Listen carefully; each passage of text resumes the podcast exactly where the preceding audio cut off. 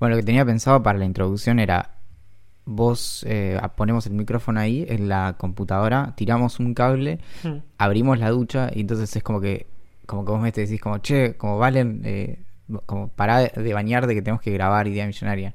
Dale, pero vos vas a estar en el agua, ¿verdad?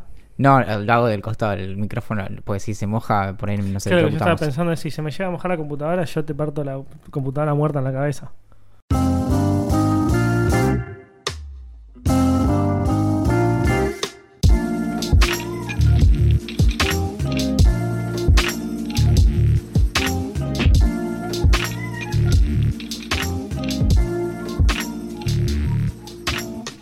Hay algunos temas de los que es mejor no hablar. Política, religión, fútbol. Les escapamos como a la peste para preservar nuestras relaciones. No aquí. Esto es Idea Millonaria. Mi nombre es Valentín Muro y me dedico a todo lo que es paltas. Aquí conmigo me entusiasma informar que se encuentra quien alguna vez fue reconocido como el Walt Disney de dibujar números, el Ricardo Arjona de segunda mano, el cortado en jarrito que no puedes pedir en ningún otro lado. Es el Axel Marazzi de los podcasts, el señor Axel Marazzi. Gracias, Amita. Me puse un poco triste cuando me dijiste la segunda mano de Arjona, pero me puse muy contento cuando me dijiste que soy un gran Es que- café en jarrito. Pensé, pensé en como un Ricardo Arjona que lo ves de lejos y es, y después te acercás y dices, ah, no, claro, este es la segunda marca de Ricardo Arjona. Soy una segunda marca, es muy El otro día eh, estaba escuchando en un, en un video, no sé qué decían, como, bueno, segundas marcas y terceras marcas. Y yo dije, Hay tantas claro, cuarta marca. Claro. ¿Cuál seré yo? Bueno, ahora me doy cuenta de ser la segunda Arjona. más, claro. ¿Habrá historias como de marcas que eran segundas marcas y pasaron a ser primeras? Te aseguro que sí. ¿Y primeras que pasaron a ser segundas?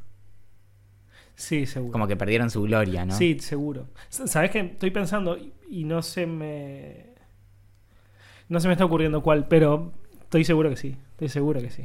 Yo me imagino más igual a las marcas, más que a las que cayeron en desgracia, a las Sí. que eran, a las que de pronto pasaron a ser cool, ¿entendés? Claro. Como, bueno, un poquito, por ahí me estoy, me estoy excediendo con esto, pero cuando yo era muy chico, o chico, Sí. o la semana pasada, Ya vamos a llegar. No te, Se- no te me deprimas ahora. se, se usaba, o se, se, se decía mendicrim, por ejemplo. ¿Entendés? Sí, ¿Viste, que hay, muchos productos No, pero pará, esa era una marca. Es que me claro, pero eso voy. Hay muchos productos que incluso son, son marcas, ¿entendés? Y, y los co- Obvio. y no, nadie no se decía como que eso crema era Mendicrim. Y estaba como instaladísimo. Y debe haber varios más así. Bueno, Sif, por ejemplo. Mostaza. No, como. O sabor. Sabora, sabora. Sabora, claro. Es como que auto. Agua. claro. Bueno, Eh, Sabora y Sabora. demás. Y. Con Hellmann's creo que no, porque mayonesa creo que es más fuerte. Pero No, bueno, pero. Sif, por ejemplo, ¿entendés? O, mm, o productos así de limpieza como. No lavandina, pero tipo. este El que no existe más, que eso tenemos que hablarlo también en un momento. Odex, ¿te acordás? El Odex. ¿Cuál es el Odex? El Odex era el polvo. El polvo que vos lo tirabas, era como un, como un tubo de metálico. Sí. Y vos tirabas como si fuera sal para, por ejemplo, limpiar la superficie de, no sé, una bañadera Ah, o no, cosas eso no me lo acuerdo. Y era increíble porque le tirabas ese polvo y le pasabas un trapo con un poco de agua y es como que sacaba, como vos lo, lo tirabas y tenías sarro, lo pasabas y estaba nuevo, ¿entendés? Como recién comprado todo. Claro. Y en un momento resulta que parece que era re tóxico, no andás ¿En a ver, serio? que nos estábamos muriendo todos y lo dejaron de vender. No, no sé cómo fue la historia, pero me acuerdo que cuando se estaba por terminar, que yo dije como tengo que ir y comprarme todo, eh, como ahí está, dejaron de, de fabricar el polvo Odex, apertura. Ah, sí, ya lo Ya sé cuál es, sí, me acuerdo del envase. claro. bueno, y, Acá lo tengo, lo busqué en Google, obviamente. y era eso, y, y como que es el SIF, ¿entendés? Como crema de limpieza, polvo limpiador, Claro. bueno, eh, entonces... En, en Uruguay parece que se consigue. O sea que a Uruguay Se están hay que ir- muriendo los uruguayos. Chicos, no uruguayos, amiguitos, no compren No, eso. Por ahí, por, ahí no, por ahí no era que era tóxico, y eso lo inventé yo recién. Por ahí Ah, pues, era. se eh, fundió la empresa en Argentina y listo.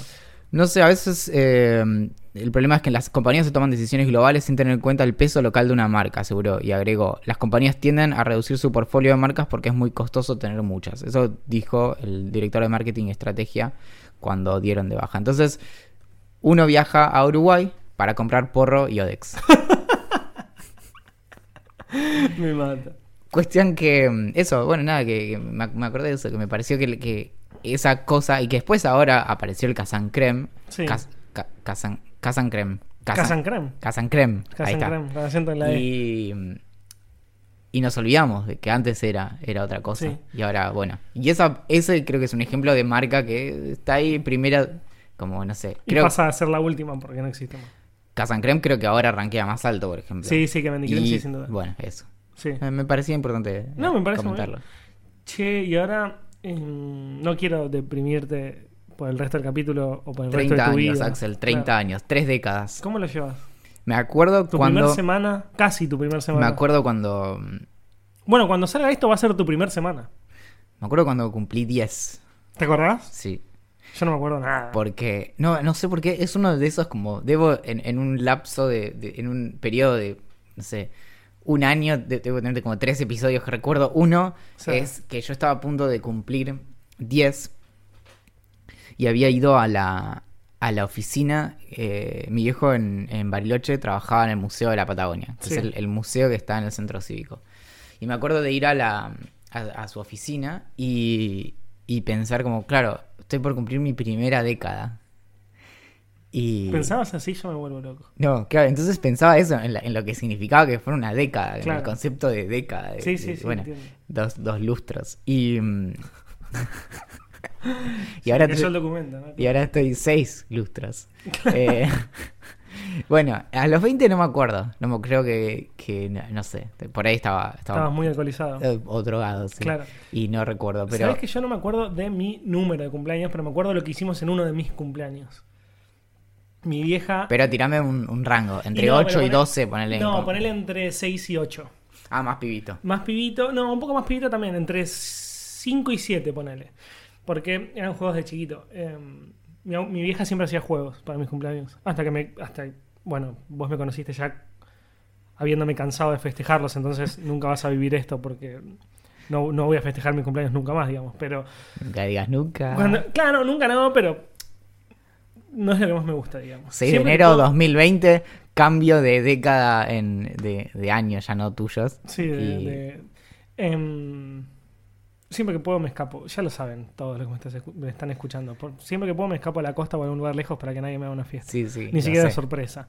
Em, y me acuerdo que había hecho un juego en el que había puesto un plato hondo lleno de harina con como Sí. muñequitos escondidos adentro. Sí. Entonces el concepto era meter la cabeza Sí. dentro de la harina y con la boca buscar esos cositos. Sí. Muchos platos, muchos con- concursantes y el que primero sacaba los cinco, creo que eran soldaditos eh, de plástico, ganaba. Es que eso es el- el- ese juego también se hacía con caramelos. Claro. Que es, es un juego de, de cumpleaños, justamente. Y entonces, lo que pasa es que si agarrabas un caramelo, te lo quedabas. Ya no, no había Claro. segunda instancia del juego. Era Claro. lo que conseguís, es, es eso. Claro, en este caso ganabas cosas. No me acuerdo qué ganabas. Pero bueno, como yo cum- cumplo en, en enero, en verano, en Argentina. No había nadie. 200.000. No, sí, más o Había pocas. Siempre hubo pocas personas. Pero había suficientes, no sé, había 10 pibitos. Como Igual eso es sobra. muy de acá. Por ejemplo, en Bariloche la- los pibes no viajaban tanto en el verano. Y lo que pasa es que vos tenés en el verano mucho, muchos Claro. lugares turísticos para disfrutar. En Buenos Bueno, Aires. que no son turísticos. O sea, tenemos lugares para disfrutar. Claro, para- Acá si te quedás, claro, es el barrio. Ah, claro, Y- acá es como, ¿dónde vas? Al río de Quilmes. No te puedes bañar porque te morís. Tipo, o sea, como nadás entre pescados muertos. Eh, no- no es- y no es una forma de decir, digamos. Em, entonces, nada, sí, te ibas a la costa. Los que tenían posibilidad. Y, mm, y después otro era, fue, esto era en la casa de mi abuela que tiene un patio bastante grande. Alguna vez tenemos que ir a comer un asado a lo de mi abuela. Eh, legendarios. eh, Legendarios asados de tu abuela, sí. Eh, y hay como una galería donde es bastante grande, donde tiene piso como de cerámica. Entonces lo que hacía yo era mojar el piso y empujarme desde una pared hasta la otra pared e iba resbalando tipo en panza. Y era increíble. Entonces también jugamos a eso. Pero eran como azulejos de los suavecitos. Azulejos de los suavecitos que resbalaban. Tipo los de una cocina normal. Claro. Sí. Y yo mojaba bien eso, tiraba jabón. Era, era una fiesta. Y íbamos de acá para allá. Ping, ping, ping, ping, ping. Buenísimo, buenísimo, buenísimo. Pero era, eh, esto es importante. Como que ibas como corriendo y te tirabas de panza. no, no, estabas tirado en el piso. Y ahí te Hacías impulsabas. como trampolín, claro, como con, con la pared. Sí. Y, y, y pegabas patada en la Ah, pared. ok. Te, te impulsabas con las piernas pegándole a la pared. exacto. Increíble. Sí, bueno, muy buena onda. ¿Y qué era? ¿De pared a pared? O... De pared a pared. Claro. Ahora que lo pienso, me podría haber roto la cara.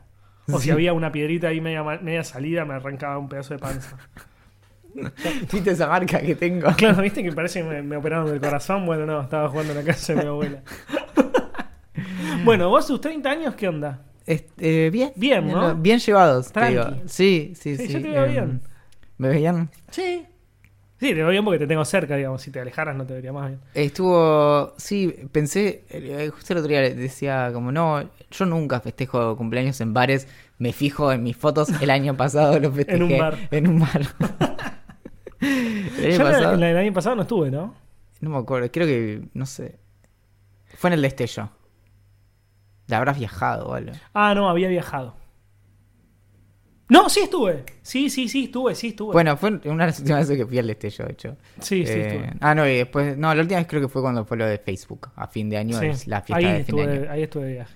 Claro. Eh, bueno, nada, así que eso. Evidentemente hace dos años hago el cumpleaños en bares.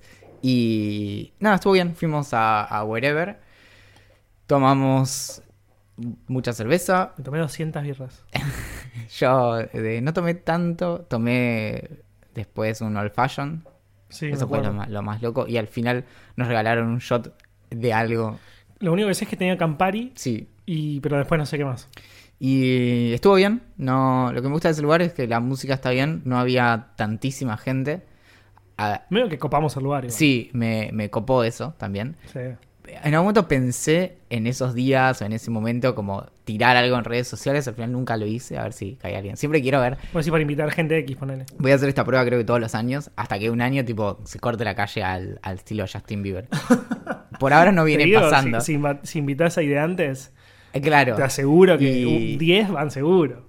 O más también. Y eso ya es, ya es, es bastante en la capacidad del lugar. así que- Olvídate, por eso te digo, Y, es un montón. mm, Bueno, así que estuvo bien. Me regalaron eh, una máquina para hacer soda. ¿Sabes, Yeah. cómo, ¿Sabes cómo funciona la máquina para hacer soda? Sí, porque yo formé parte del grupo. Estuve googleando. Gracias. Axel. Eh, yo no sabía cómo funcionaba. De hecho, hubiera pensado que tenía un componente eléctrico, pero no. Yo no sabía cómo funcionaba hasta que googleé al respecto. Digo, yo Claro. ni siquiera sabía que existía eso. No, yo imaginé que era, un- que era más un aparato, pero en realidad técnicamente es un tanque de gas que se inyecta en una botella de agua. Exacto. Esa es toda la magia. Sí, con, con muy buen marketing y un lindo diseño. Y un botón, claro. No, y la botella es linda, ponele, pero Sí. nada más. Como, no, tiene. Bueno, es increíble.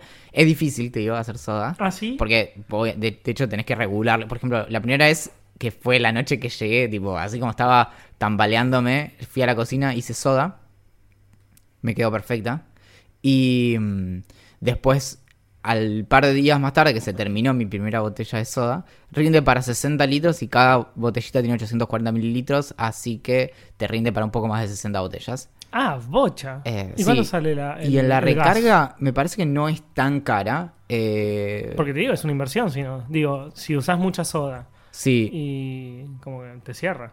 La, mira, la, el- el- la recarga, me habían dicho menos, pero la recarga aparentemente está en 1300 pesos.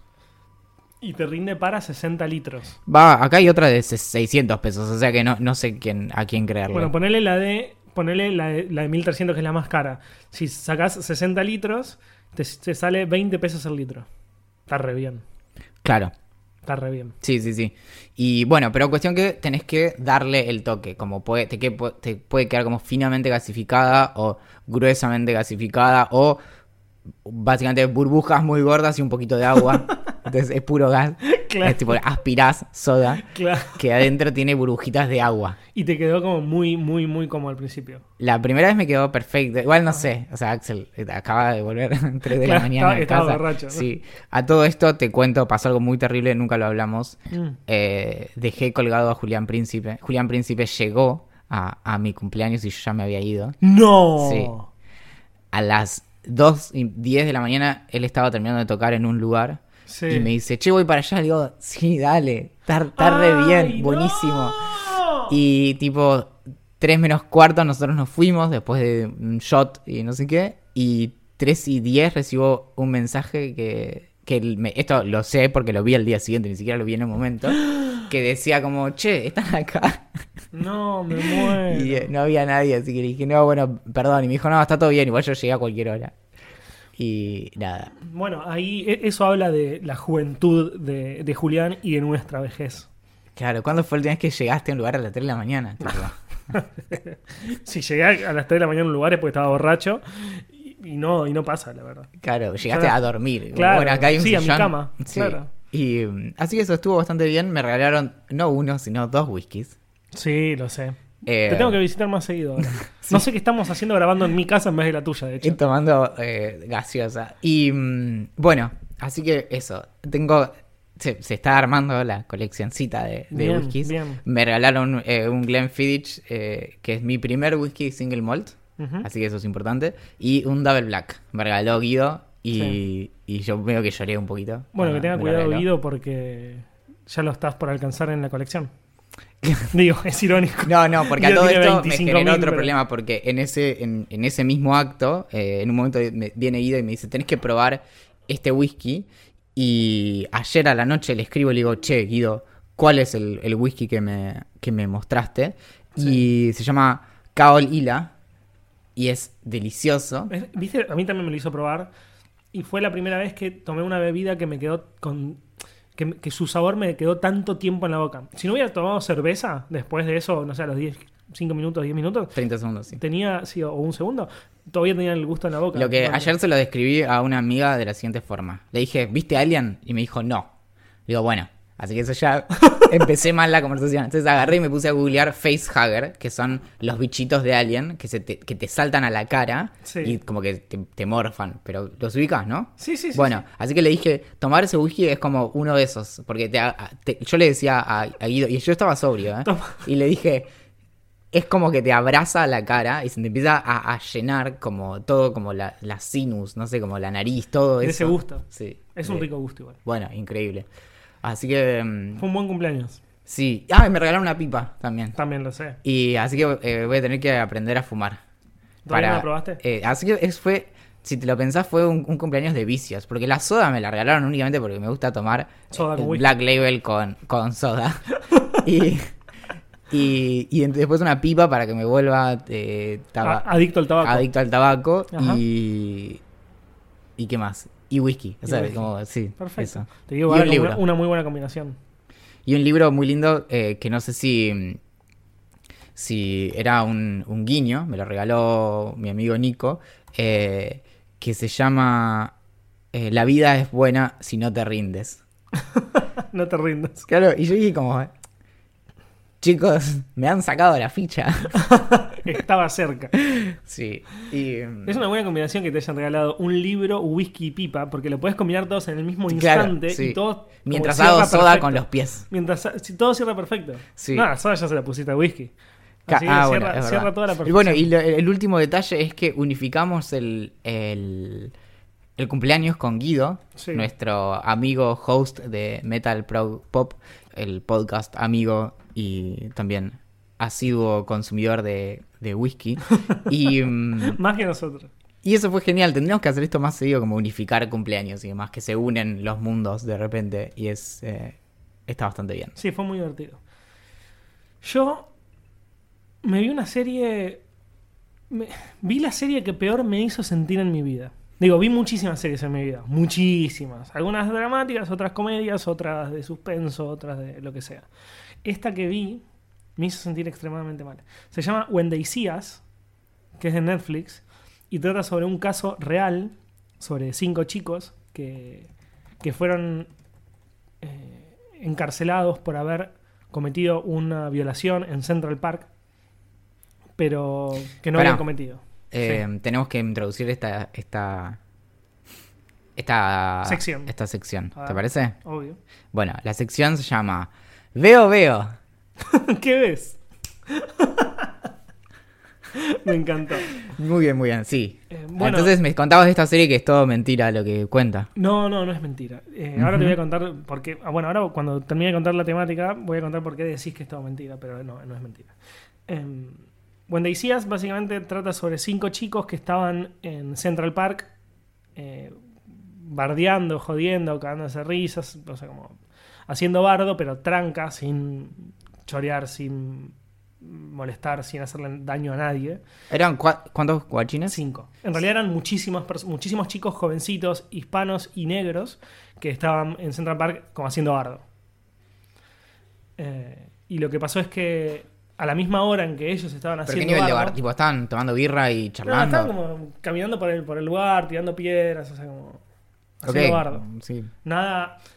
Lo que pasa es que después se empezó a mezclar con otras cosas que estaban pasando en Central Park que sí eran más heavy, como choreos y una violación. En el mismo momento que los pibes estos estaban en el lugar, eh, se estaba produ- produciendo una violación a, a algunos kilómetros o metros del lugar, viste que el Central Park es completamente inmenso.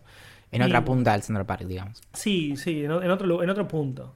Y, y la policía empezó a investigar el caso. Eh, se dio cuenta que estos pibes, estos habían, algunos de estos pibes habían sido encarcelados en ese momento y lo empezaron a relacionar mucho. Y relacionaron básicamente esta violación de una chica que estaba casi, eh, casi muerta en, el Central Park con ellos. Y los, y los, los culparon de, de eso.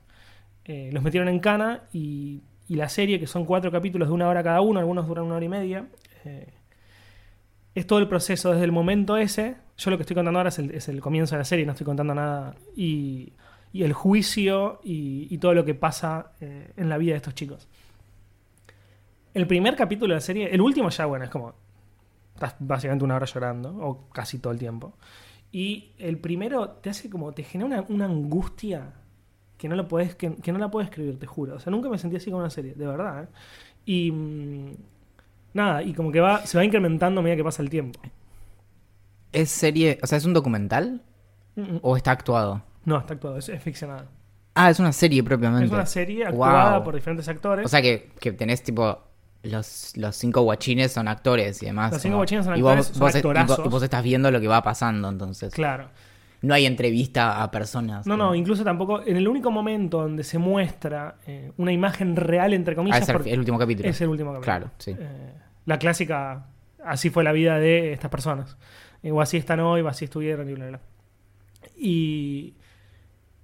Nada, lo- y lo que vos decías que, que, que era, que era chamuyo y demás es porque hay una. La prosecutor eh, que, que- del caso, que fue la que los inculpó y como que hizo fuerza para poder encarcelarlos. Todavía está viva, es una novelista que ya se retiró, que no es más, eh, no forma parte más de. Linda Firestein. Sí. Claro. Todo esto viene. Vos lo ves incluso. Porque voy a, voy a. ¿Te parece que dé un poco de contexto a tus comentarios Obvio. injustos? La cuestión es, Axel se entusiasma con cosas y yo me dedico a tratar de, de pinchar el entusiasmo de Axel sistemáticamente. Entonces. Axel empieza con Central, con esta serie de When They See Us, entonces yo le digo, ah, la serie esa que es todo mentira. Porque en algún momento vi pasar una nota que decía que era todo había sido directamente una mentira, eh, a fabrication, dice Linda Firestein. Y esto es porque escribió ella un, un op-ed para el Wall Street Journal en el que decía que la serie de Netflix está tan llena de distorsiones y de falsedades que es directamente una fabricación. Claro. Bueno, lo que dice esta mina, porque después yo la verdad que ese artículo no lo conocía, así que dije, no me digas que es todo mentira, me estuve llorando, hace- estoy llorando hace cuatro días eh, por esta serie que termina siendo mentira. Bueno, busco, leo la nota de opinión y lo que dice la mina es, no todo lo que se dice en la serie es cierto. A mí me, hacen quedar como una fanática, como una persona que quiere encarcelarlo sea como sea. La realidad es que había pruebas que demostraban que estos chicos habían sido los culpables. Después se terminó demostrando que- que no lo habían sido. Y... O sea, ella act- actuó bien con la evidencia que tenía disponible en su momento, Bueno, digamos, eso no, dice es ella. que no lo podemos decir, la verdad. No, eso dice Se- ella. Eso dice ella, claro. Dice que en Según ese momento- se demuestra en la serie, no es así. Si yo, si yo actué de tal forma fue porque en ese momento esa era la información que teníamos. Cla- sí, pero según otras fuentes de la serie, no es tan No, así. obvio, bueno, obviamente la serie no es una fuente, pero... No, lo- no, a- la- la- otros prosecutors que estaban ahí en la si serie. quieren seguir esta discusión, se puede buscar la eh, nota original de- del Wall Street Journal de, de Firestein y está la respuesta que la escribe Elizabeth Harris en el New York Times que dice, o sea, te cuenta, eh, de- desarma lo que dice Firestein Claro. respecto de lo que vos estás contando. interesante que dice Farstein es que puede, o sea, no, no fueron los violadores, ok, pero sí estaban haciendo bardo. Y, y la, y como la relación entre una cosa y la otra está tan pero alejada de la realidad que, Claro. que es- ¿me, me entendés? O sea, digo, está bien, no sé, no lo hicieron, pero rompí, rompí una ventana un auto con una piedra, ok, bueno, me metiste en cana por violar, ¿entendés? ¿Cuánto tiempo estuvieron presos los pibes? No, no quiero decir más nada porque tengo, no quiero spoilear más, digamos. No, pero es un caso real. Como... Bueno, no escuchen más y chau. Eh, uno estuvo, la mayoría estuvieron 7 años y uno estuvo 13 o 15, Fa. no recuerdo. Digo, No, el- para, el de para- 15, te pregunto para ponderar esto de estaban estaban rompiendo las pelotas en el Central Park, estuvieron siete años presos, ¿entendés? Como, Claro. tipo, ok, Sí, rompió sí, un farol, ponele, ponelo a hacer servicio comunitario. Claro. Como, tipo, bueno, más chico tenía 14 años, boludo. Claro. Te rompe el corazón. Sí, no, sí, sí. Te rompe el corazón. Te corta la vida. Bueno, nada, es una serie del carajo. Se van a sentir mal viéndola, no hay forma de que no pase, pero la recomiendo porque es fantástica. Fantástica. ¿Te parece si leo un, un correo? Dale gas. Algo que me gusta de, del, del VIP, de Idea Millonaria, Sí. que es este, este conjunto selecto de personas que deciden invertir en estas otras dos personas que hablamos. Me gusta que siempre les mandamos un, un mail en el que el asunto suele ser el mismo, que es Sí. eh, very ideante quien sea, y en este caso era para Iván, que es una de las últimas personas que se sumó a nuestro VIP. Y por lo general les agradecemos, le- les pedimos que nos cuenten acerca de, de- de quiénes son y demás. Y, y me encanta que a veces, las, a veces se copan y, y nos escriben cosas increíbles. En este caso, Iván Recalde nos, nos cuenta que se pudo sumar finalmente al club de lectura del libro Legrand, que es una eh, de las, de las categorías del VIP que te da acceso un mes a un libro, otro mes a un audiolibro, todos los meses. Me pone muy contento, te hago un paréntesis, eh, que no es tan paréntesis, cuando, cuando nos dicen como, me, quería, me quiero sumar hace meses, pero estaba medio complicado de guita, ahora pude y estoy muy contento y, y como que eso me, me- es emocionante, la verdad.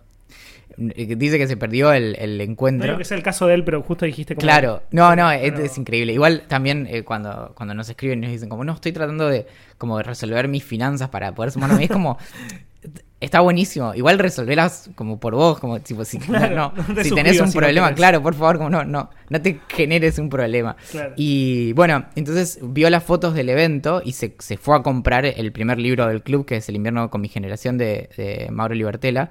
Y, y me encanta que funcionó muy bien porque es un libro de muy fácil lectura. Entonces, no solo el club funcionó con, con quienes son parte, sino que hizo que varias personas se animen a empezar a leer más. Hay que ver cuál, con cuál es el próximo que los... Que los... No, el próximo voy a elegir un libro de 800 páginas como para que nadie se, se suscriban todos.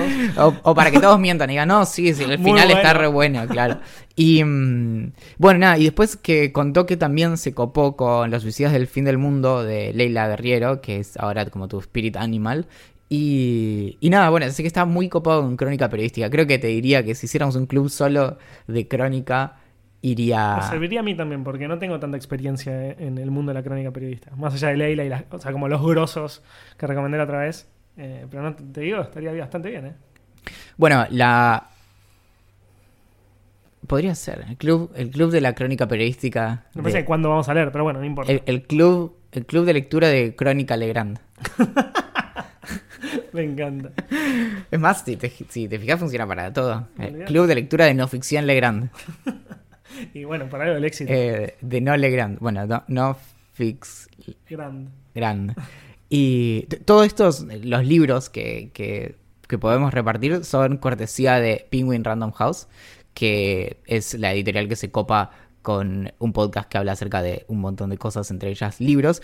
Y para quienes son parte del club de lectura del libro Legrand de- del VIP, vamos a tener ahora en unos días, porque ya se acerca el 15, eh, así que de mitad de mes a fin de mes, vamos a estar enviándoles el primer audiolibro de, del libro Legrand. que- Club de lectura de audiolibro Legrand.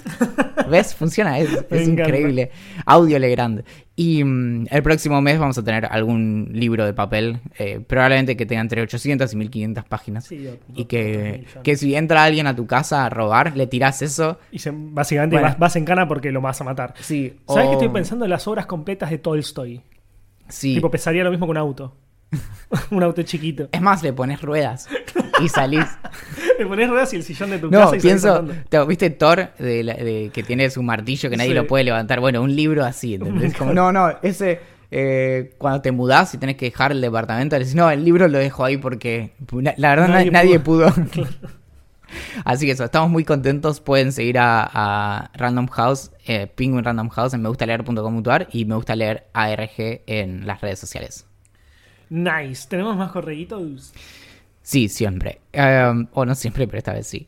Tenemos uno de Ani Gabriela Vega Rodríguez, de Colombia, que ella está suscrita a. Escucha Idea Millonaria, pero además está suscrita a mi newsletter y escribió este ¿Vos mail. tenés un newsletter? Yo tengo un newsletter que se llama ¿Cómo funcionan las cosas? Oh my God. Y mm, Annie lo que, lo que cuenta es que eh, se enteró de que, a noso- de que a nosotros nos interesaba el whisky. Pero esto es muy, muy increíble. Entonces me responde a uno de mis últimos correos Sí. y me dice que me quería, me quería contar algunas cosas. Me dice, soy fan de Vida Millonaria y lo sigo desde Escocia. No. Les escribí a gerencia hace algún tiempo y siempre tengo ideas para comentar que se me pasan. El caso es que siempre que hablan de whisky, recuerdo que trabajo en una destilería en Escocia. Nah, nah, nah. Yo no había leído este correo. Claro, y he aprendido mucho al respecto. Así que si sirve de algo para sus futuras aventuras con Axel, los ancianos whiskeros expertos recomiendan, comentan varias cosas. O sea, es como, no, ¿viste el meme de- del Señor de los Anillos que dice como simplemente no, no entras caminando a Mordor? Simplemente no nos escuchás y nos contás como quien no quiere la cosa que trabajás en una destilería de whisky en Escocia, ¿entendés? Empezás por ahí. De hecho, el, el asunto debería ser como, hola, destilería. Trabajo. Claro. Trabajo en una destilería. Así que en tira, Escocia. tira cuatro eh, datazos. Primero, este nos lo había dicho Guido Vilariño también. Ajá. El whisky se toma como te guste, con o sin hielo, frío o a temperatura ambiente, reposado y aireado o directo a la botella. directo a la botella. That's ojo. how I like it. Sí, no, whisky de la botella me, me desagrada un poco. 100%, es 100% de gusto personal y si alguien dice lo, a lo contrario lo llaman prick. Lo amo, los amo, tipo, amo a los viejos ¿cómo- que cómo- saben. ¿Qué sería? Como cretino. Forro, boludo. sí. Boludo, Dos. Para que se llame whisky, los ingredientes y la producción tienen que ser originarios de Escocia y tener mínimo tres años de añejamiento. Todo lo demás es whisky, pero whisky. Sí, eso me lo contaste vos. Claro, eso tiene que ver con que sea de Escocia, porque por ejemplo el bourbon es un whisky. Y un dato que el otro día no sé dónde lo vi también, que es que si se fijan, tipo el, creo que es Jack Daniels el que es que tiene miel, tipo honey. eh, si te fijas dice que es licor, no es whisky. Aunque lo vendan, aunque las etiquetas muchas veces lo pongan en la etiqueta de la botella no dice que es whisky, Claro. porque es un licor. Claro. 3. Es real que para ser feliz en la vida necesitas tomar regularmente un whisky bueno, pero no tan bueno. Una vez pruebas el buen whisky, no hay vuelta atrás y te arruina el resto del whisky. Es como montar un dragón y luego volver a andar en caballo, tipo Jon Snow. Se quiere matar por ello. Ese ya lo habíamos contado también porque es una de las cosas que dice Hitchens en, su, en sus trucos para, para, para escabiar, sería. Ajá. Y cuarto, hablando de buen whisky, todos los anijados en Sherry Cask, barriles donde se anijó vino tinto en la región de Cádiz y Andalucía en España, adquieren un color un poco rosado y un sabor maravilloso. Así que si no saben qué elegir, una recomendación es optar por algo que el nombre sea terminado en Sherry Cask. Uy, ¿Qué estoy que- haciendo? tengo que Mercado tomar uno de Libre, esos. Sherry Cask. Tengo que tomar uno de esos. Y a ver, ya estoy buscando. No sabía que existían. Mira, bueno, acá encontré el un licor, o sea, whiskies no caros, tipo Grants, que este es eh, está a 860 pesos y, y tiene Sherry Casks. Sherry Cask, digo. Bueno, Em, no te lo compres ahora. Eh, No, no seas impulsivo, Valentín. no hay por favor. tantos, ¿eh? Mira, Ya tenés un montón de whiskies sí. que todavía Bueno. no tomé. No, no hay una opción de Mercado Libre que es comprar uno. Ah, mira, Macallan, 18 años y un Sherry Cask, ¿Cuánto sale? 27 luquitas. Ah, me- comprame uno para mí, pero no lo voy a pagar yo, digamos. O sea, vos regalame uno a mí. Me gusta. No, igual acá consigo uno más barato, 10. ¿10 lucas? Bueno, listo, ese para mí cumple. Ando juntando ahora. Ay, ay, qué terrible. Muy bien, así que esa, esa fue Annie desde Escocia. No a, quien le- a quienes dan unas ganas de decirle, Te paso a visitar. te sobra, Déjame dormir. mandame una bolsita Ziploc Déjame dormir en la destilería. con whisky. Ah, sí, qué lindo. Bueno, después nos escribe Julio Reynoso, amigo de la casa, que yo en, en Vino, que es el, el newsletter que publicamos para todos los que están suscritos al VIP de Idea Millonaria, recomendamos de todo lo que nos parece interesante, desde life hacks para el hogar hasta artículos que nos parecen copados y demás. Y en un momento yo recomendé una nota de Federico Vitici, que es un editor de, de Mac Rumors, que es una página sobre Apple, donde él cuenta cómo es en los últimos años haber trabajado en el iPad. Hay muchas cosas interesantes de esa nota. Para empezar, es que él empezó a trabajar en el iPad cuando tuvo cáncer. Entonces, como no podía ni tenía fuerza para transportar la computadora y la movilidad, para la movilidad era mucho más simple tener un iPad en la mochila, usaba eh, su iPad. Pero además fue mucho más zarpado cuando tuvo que estar internado muchos meses por quimioterapia. En eso estaba imaginándome, claro, que es más cómodo tener encima de la cama un iPad que una compu. Eso. Claro, exacto.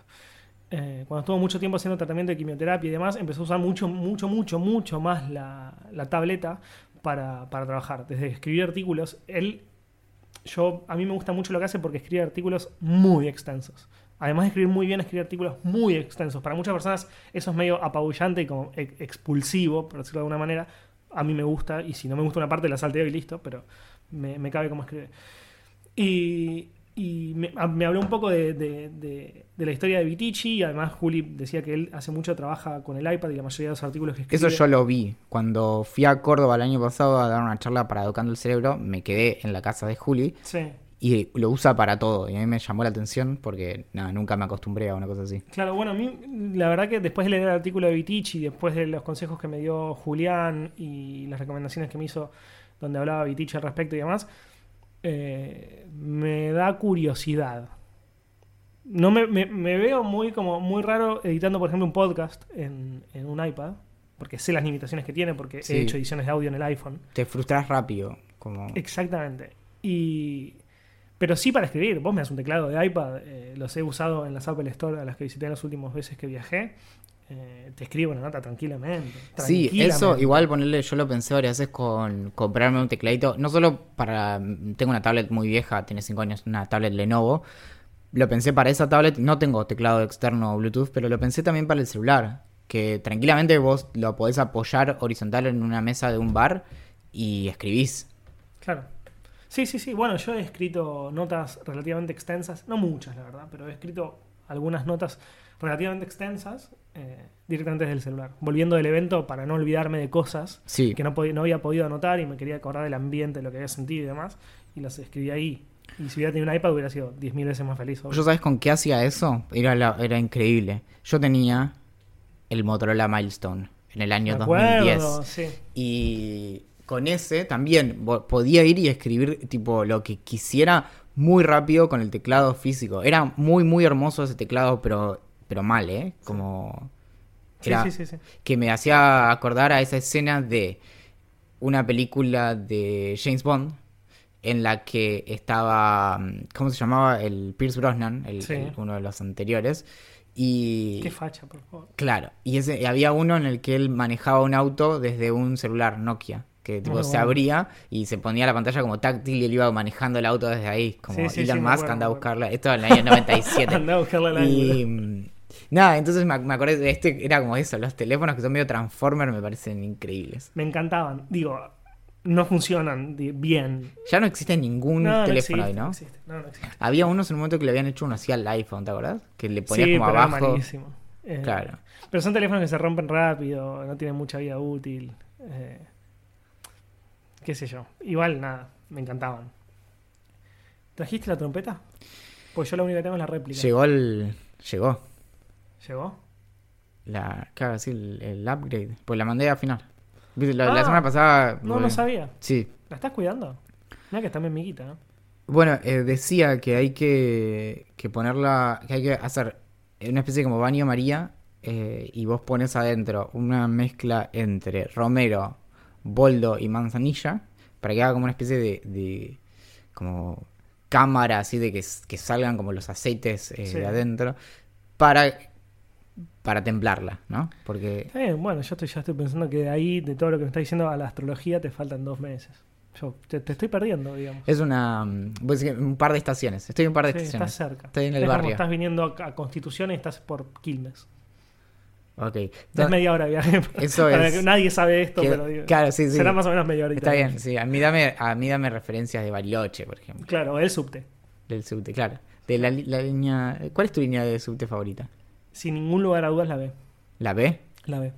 A mí me. Es no solamente la que me tomo actualmente, sino Seguro- también la que me, me transportó durante toda mi, mi, eh, mi estudio de periodismo y demás. Seguro son poco higiénicos, pero los asientos de la línea B, que eran como medio silloncito, estaban, Sí, estaban están bastante bien. muy buenos y creo que a nivel de, por ejemplo, si hubiera un nivel de higienidad del 0 al 10, por ejemplo, donde 0 es caca y 10 es pulcritud absoluta, no existe el polvo acá adentro, esos deben estar El en 10 es dos. tipo cocina de Narda Lepes. Claro, es- los, asientos esos deben estar en 2. Están muy cerca del olor a caca. 2, 1. Sí. Pero, borracho a la madrugada es El lo mejor, mejor- que puede pasar. la Claro. mejor cama que puedes Sí, conocer. tal cual. Sí, Sí, claro. muy bien. Muy bien.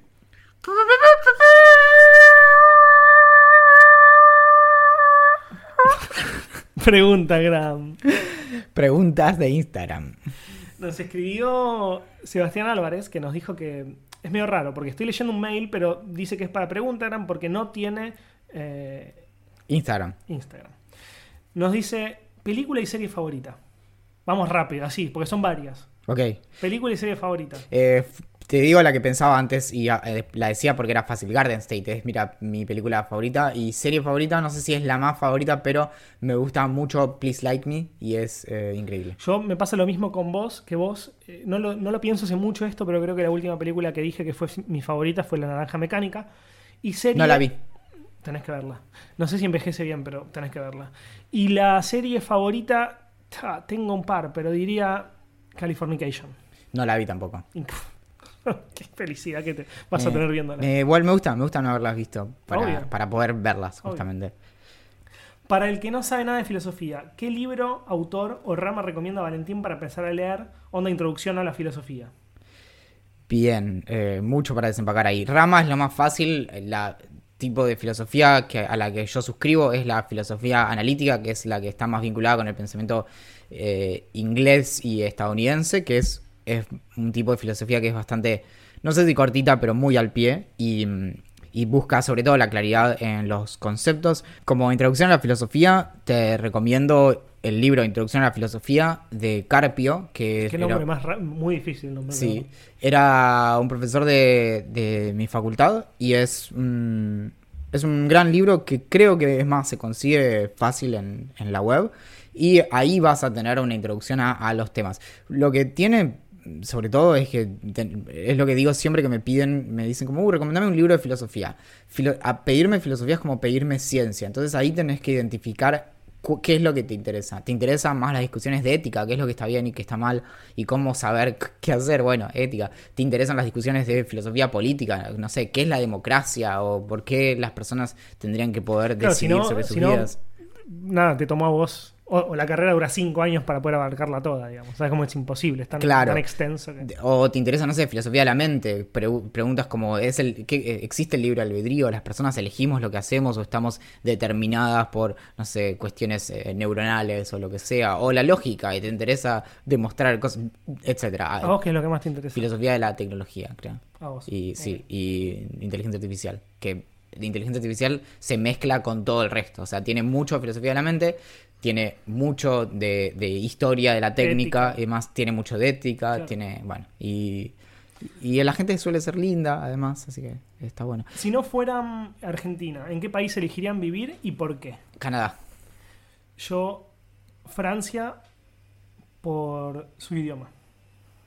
Me gusta mucho el francés y me gustaría poder hablarlo todos los días. ¿Sabes Aunque no, lo, aunque no lo sé. No. Yo solamente. Me gustó tanto que cuando fui a Europa y pasé por París, eh, volví y empecé a estudiar francés. Ahora me quedó solamente Je m'appelle Axel, pero. ¿Cuánto estudiaste? No, un cuatrimestre. Bueno, pero pero, ¿sabes por qué? Porque el- iba a la UNCI. La UNCI es la Universidad de Quilmes. Y daba cursos gratis o que no sé, salían 100 pesos por mes. A plata de hoy, 500, no sé nada. Em, y. Y ponele que eran los martes de 8 a 10 de la noche. Lo cual estábamos bien.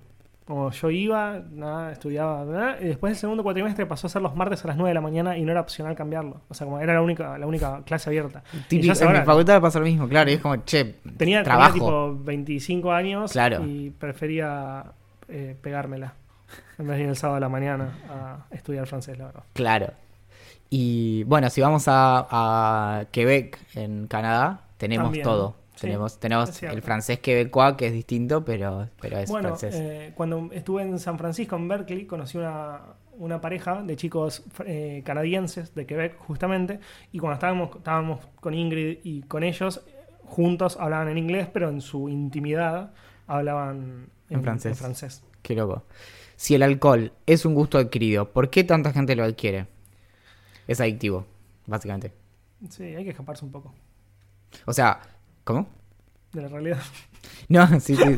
Pero lo, lo que hace que, lo que hace que se adquiera ese, ese gusto, en el caso del alcohol, es que hay presión social, claramente. Entonces, si todas, muchas personas hacen algo alrededor, incluso si no te gusta en un principio, como a la mayoría de las personas, porque de hecho el, el alcohol, no, no- muchas veces no, o sea, es como tomar vino o tomar cerveza, que es por eso a los niños le, les Sí, toma muchísimo tiempo que te guste un vino, ponele. Claro. O, sea, o el vino, no un vino.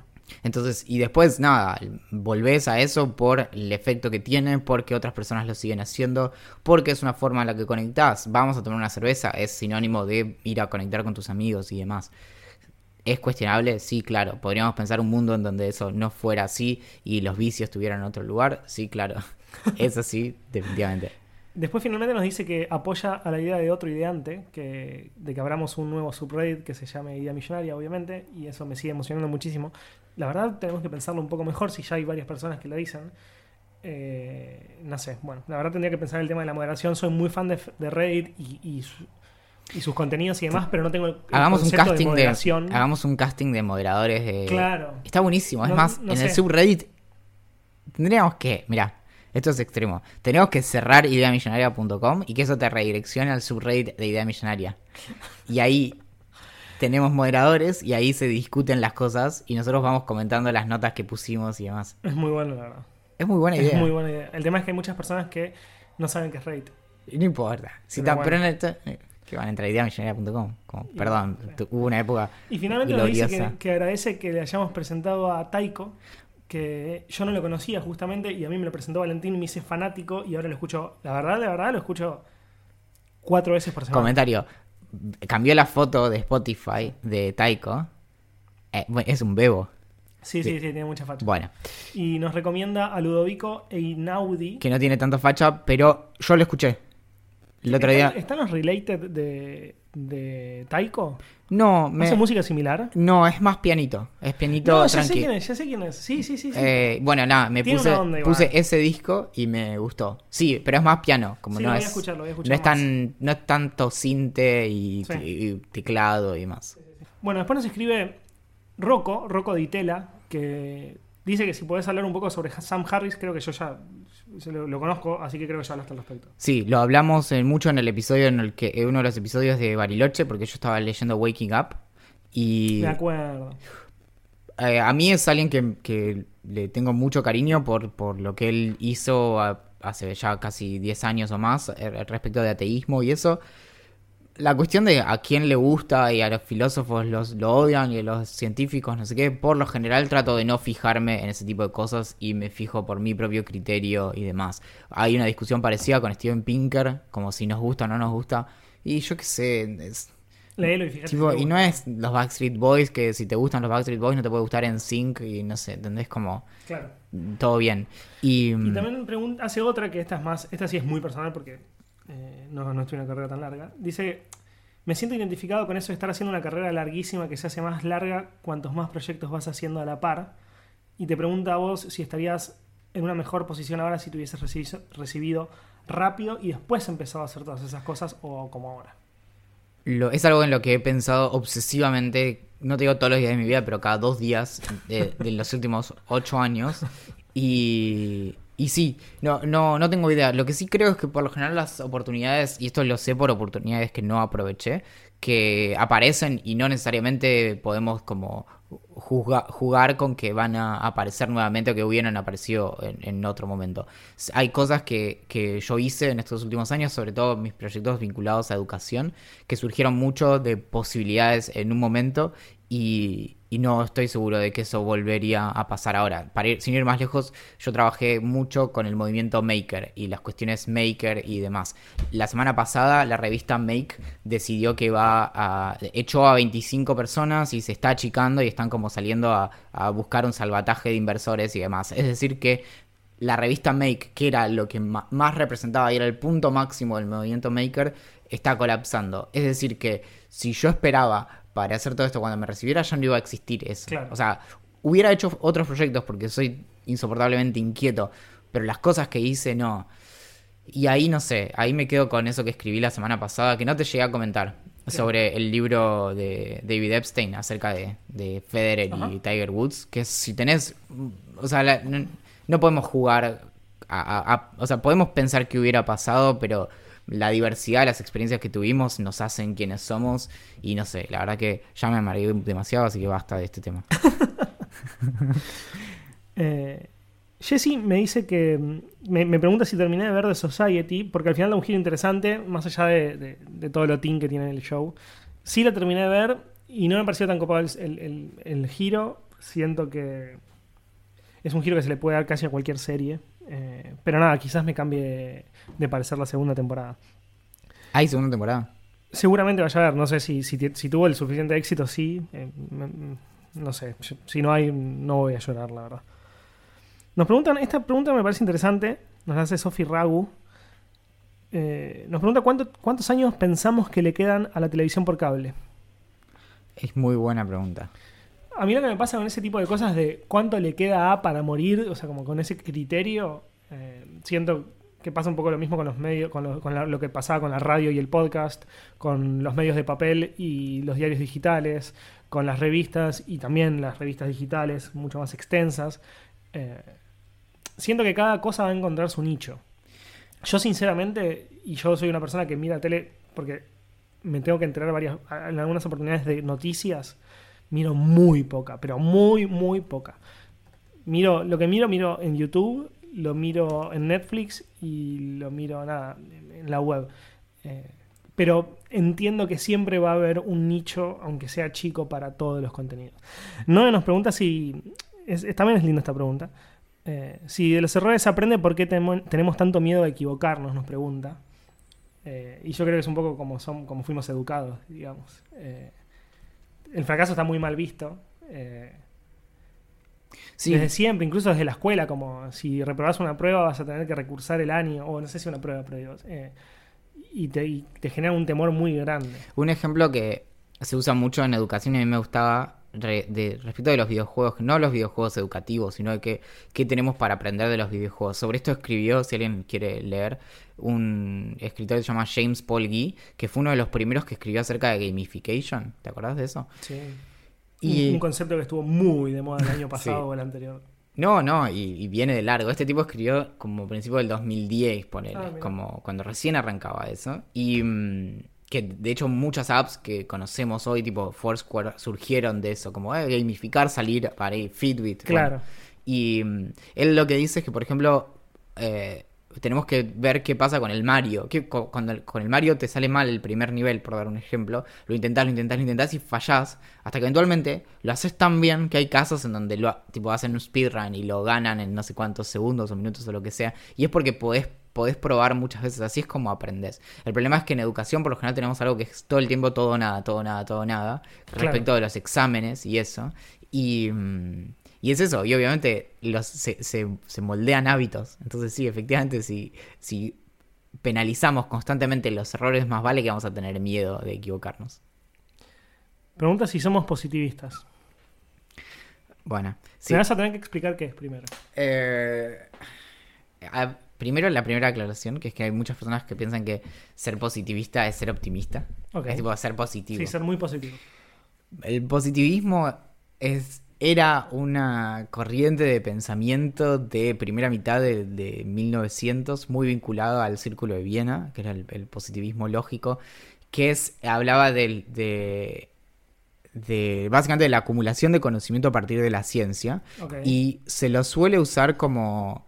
eh, acá, bueno, en Argentina también, un poquito antes, eh, tenés la, la, idea de, la ciencia como progreso, y acá tenemos personajes como, eh, ¿cómo se llama? José Ingenieros o, o Alejandro Korn, que eran dos filósofos de fin de, de 1800 que estaban muy vinculados con eso, y que era la idea también de que toda la, la, la ciencia era, era lo que nos iba a sacar adelante de todo, entonces que era, todo era como reducible al camino de la ciencia. Después se empezaron a encontrar un montón de límites y de cosas que no se podían resolver y demás. O sea, el, pensamiento original es, es de principio de 1800 que viene de, de Comte y es esta idea de, de... Nada, es cuando surge muy fuertemente la idea de progreso. Respecto de si nosotros somos positivistas o no, hoy por hoy es como de modé decir eso, como na- nadie es más positivista, ni siquiera como... eh, se, se lo suele usar como un, como un adjetivo peyorativo para hablar de la ciencia. Claro. Entonces se suele decir, ah, como sos re positivista cuando sos como como muy ingenuo, como, ah, la ciencia nos, y es, nos va a salvar y no sé qué, y hay un montón de cosas eh, que van por detrás de la, de la ciencia. El antipositivismo igual es peor, porque ahí es donde caes con cuestiones como eh, el ser relativista y demás, y, y, y fácilmente caes en cosas como las supersticiones o el New Age o las pseudociencias y todo eso. Claro. No, no lo expliqué muy sintéticamente, pero... eh, No, no, pero está bien. O sea, hay que no, no- no todo se puede estudiar tan sintética, eh, explicar tan sintéticamente. Última película con la que lloraron. ¿Sabes que no me acuerdo? La serie sí, Wendy Seas, pero después, no, película no me acuerdo. Ya sabemos, no soy tan fan de las películas, entonces no veo tantas. Yo creo que siempre con, con las de las de superhéroes algo, algo me, Ay, me pará, pasa. boludo, ¿sabes qué? No sé cuál fue la última, pero sé cuál fue la primera. Trapito. ¿Vos viste Trapito o sos muy joven? No, no sé. Sos muy es. joven. Trapito. Sí, era un dibujito animado que existía cuando yo era chico. Eh, yo era, ba- era bastante chico. Y saca- sacaron una película en la que el chabón pierde, no sé si a la mamá o a qué pariente o no sé qué, muy al estilo Bambi. Bambi. Y, y ahí me puse a llorar, me acuerdo, por primera vez en, en una película. Pero bueno, nada, la pregunta era cuál fue la última, así que básicamente no contestamos la pregunta. Che, nos quedan un montón de preguntas, pero tenemos que cerrar, ¿vale? Este capítulo se nos hizo... medio largo. ¿Puedo responder una más? Podés responder todas las más que quieras, pero va, va a durar más de una hora. Nos pregunta Suárez Vivas qué opinan del tráiler de Westworld. Uf, es una muy buena pregunta. Aaron Paul. Aaron Paul sentado al lado de un robot. Muy limada. Dolores no aparece hasta el final. Eh, aparece un vestido que cambia de forma solo a medida que la persona que lo usa va caminando. Aparece una moto que se maneja sola. ¿Qué más? Aparece una ciudad, está todo lleno de robots, hay quilombo. Muy limado. O sea, de... solo ese tráiler te da la sensación de que las, primeras dos temporadas fueron como una especie de precuela de lo que se viene ahora. Lo cual, siendo realistas, me da más miedo que otra cosa, porque es muy fácil... eh, Mandar toda la mierda. Sí. Eh, otra rápida. Eh, X Carlos SZ nos pregunta eh, si alguna vez probamos un nootrópico. Hemos hablado bastante. Hemos hablado bastante. Pero más al principio del podcast. Sí, hablamos de modafinilo y armodafinilo. Eh, pueden googlear y ahí hay mucha Yo información. no, yo no probé nunca. Eh, no, pero vos, vos tomás solo agua, por eso. Mis neotrópicos. Bueno, amiguito. Mi nombre es. Culero. Connor. Mi nombre es Culero Connor. Sí. si no- nos sacan por copyright o algo así. Mi nombre. que salta como en tipo, como lo subimos al Como podcast en- y nos baja YouTube. con un. Claro. Espero que no igual. No, pero una vez eh, vos arrancaste un podcast cantando y no nos pasó nada. Ah, ¿y Así te que sí. Bueno, entonces nos podemos ir cantando. Mi nombre es Culero Connor. Se Sí, cruza pero, de patillita perra. Eh, como dupla uno tendría que ser tipo beatbox, ¿no? Como Básicamente fundir antes de empezar. digamos. sí. El mío es Valentín Muro. A Julián Príncipe le mandamos un fuerte abrazo y le dije que pedimos. mi nombre era Axel Magashi. Sí, Ah. tres veces. Y a Julián Príncipe ¿Mi le mandamos un saludo por eh, haberse quedado esperando en un cumpleaños que ya había concluido el domingo pasado. Pueden encontrarnos en ideamillonaria.com. En Twitter somos Idea Millonaria P. En Instagram somos Idea Millonaria Podcast. Y en Telegram, Idea Millonaria. Que creo que es el mejor lugar para seguirnos porque mandamos muchos videitos. Y nos pueden enviar eh, todo tipo de acuerdos comerciales y nada, eh, cosas que les parezcan de lo que hacemos a gerencia.ideamillonaria.com.